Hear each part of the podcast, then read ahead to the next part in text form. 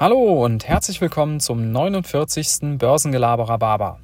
Nominales Gehalt, realer Wertverlust.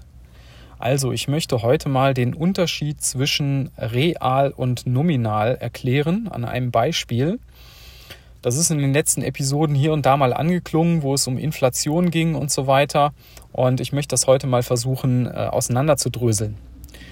Also, vielleicht habt ihr ja schon mal Begriffe gehört, wo das ähm, eine Rolle spielt, wo das auch drin vorkommt.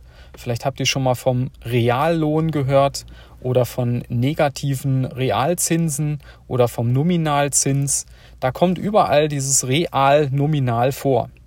Und jetzt wollen wir uns mal an einem Beispiel klar machen, was der Unterschied dazwischen ist.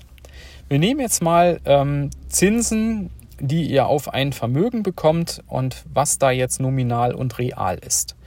Also, angenommen, ihr habt 10.000 Euro, die ihr anlegt zu einem Zinssatz von 1%. Das ist im Moment äh, schon recht gut. Ähm, die meisten Tagesgeldkonten oder Festgeldkonten haben durchaus noch weniger. Aber nehmen wir mal der Einfachheit halber 1% Zinsen an bei 10.000 Euro. Das macht im Jahr äh, einen Zins von 100 Euro. Ihr würdet also 100 Euro Zinsen bekommen.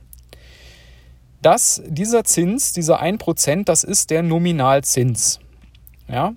Und wenn jetzt aber auf der anderen Seite es eine Inflation von 1,5% gibt, dann müsst ihr diesen Nominalzins mit der Inflation verrechnen, um auf den Realzins zu kommen. Das heißt in diesem Fall 1% Nominalzins minus 1,5% Inflation wäre ein negativer Realzins von 0,5%. Was heißt das? Ihr habt zwar äh, 100 Euro Zinsen bekommen, habt also nach einem Jahr 10.100 Euro nominal auf dem Papier äh, in eurem äh, Konto, aber die Kaufkraft ähm, ist weniger und zwar minus 0,5 Prozent weniger. Das heißt, ihr könnt dafür nur Güter kaufen, äh, für, äh, wofür ihr im letzten Jahr 10.150 ähm, äh, ausgegeben habt, wenn ich mich jetzt nicht vertue. Also ihr wisst, was ich meine. Die Kaufkraft hat abgenommen, weil ja ähm, der Zins von der Inflation aufgefressen wurde. Vielleicht noch ein anderes Beispiel, ähm, wenn ihr ein äh, Gehalt habt und ihr könnt von diesem Gehalt bestimmte Dinge kaufen, dann ist das euer Nominallohn. Jetzt nehmen wir mal an, ihr habt eine tarifliche Lohnerhöhung, nehmen wir mal auch wieder an von 1,5 Prozent, kriegt ihr eine Gehaltserhöhung, weil eure Gewerkschaft da gut verhandelt hat. Und wenn aber auf der anderen Seite die Inflation auch 1,5 Prozent beträgt, ähm, dann ist euer Reallohn, also die Kaufkraft eures Lohns, gleich geblieben. Ja? Und deswegen ist diese Unterscheidung wichtig, weil wir im Moment eine Situation haben, wo die Zinsen im Prinzip auf Null sind, wo wir aber eine Inflation haben von im Moment so zwischen 1 und 2 Prozent. Das heißt, wenn ihr mit eurem Geld auf dem Konto nichts macht, dann wird die Kaufkraft eures Geldes jedes Jahr weniger, weil die Sachen eben jedes Jahr teurer werden, Inflation.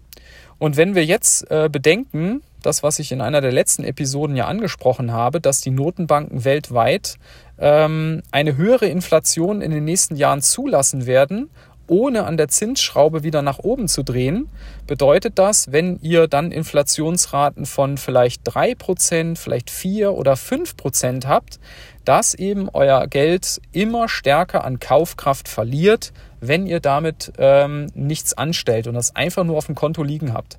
Das heißt, ihr seht zwar nominal immer den gleichen Wert, da sind dann immer noch 10.000 Euro, selbst wenn ihr keine Zinsen bekommt, aber von der Kaufkraft ist das immer weniger. Ich habe das mal ausgerechnet für ein Beispiel. Wenn ihr also ähm, 1000 Euro ähm, Gehalt habt und ihr würdet fünf Jahre lang keine Gehaltssteigerung bekommen, habt aber in den fünf Jahren eine Inflation von 3%, nehmen wir mal an, dann wären nach diesen fünf Jahren, hättet ihr ähm, keine 1000 Euro Kaufkraft mehr, sondern nur noch 850 Euro Kaufkraft. Also das ist schon deutlich weniger. Und deshalb, Fazit für heute, muss man eben mittlerweile ähm, an die Aktienmärkte zum Beispiel gehen, um auch real noch ähm, sein Vermögen vermehren zu können, weil nämlich der langfristige Zinssatz ähm, der Aktienmärkte nominal bei etwa 8% liegt. Und selbst wenn ihr eine Inflation von, von 3 oder 4 oder 5 Prozent habt, wir, werdet ihr immer noch real im positiven Bereich. Das heißt, die Kaufkraft eures Geldes nimmt langfristig zu. Ja, ich hoffe, das hat ähm, die Sache etwas klarer gemacht. Und in diesem Sinne wünsche ich euch einen real nominalen Tag und bis dann. Ciao.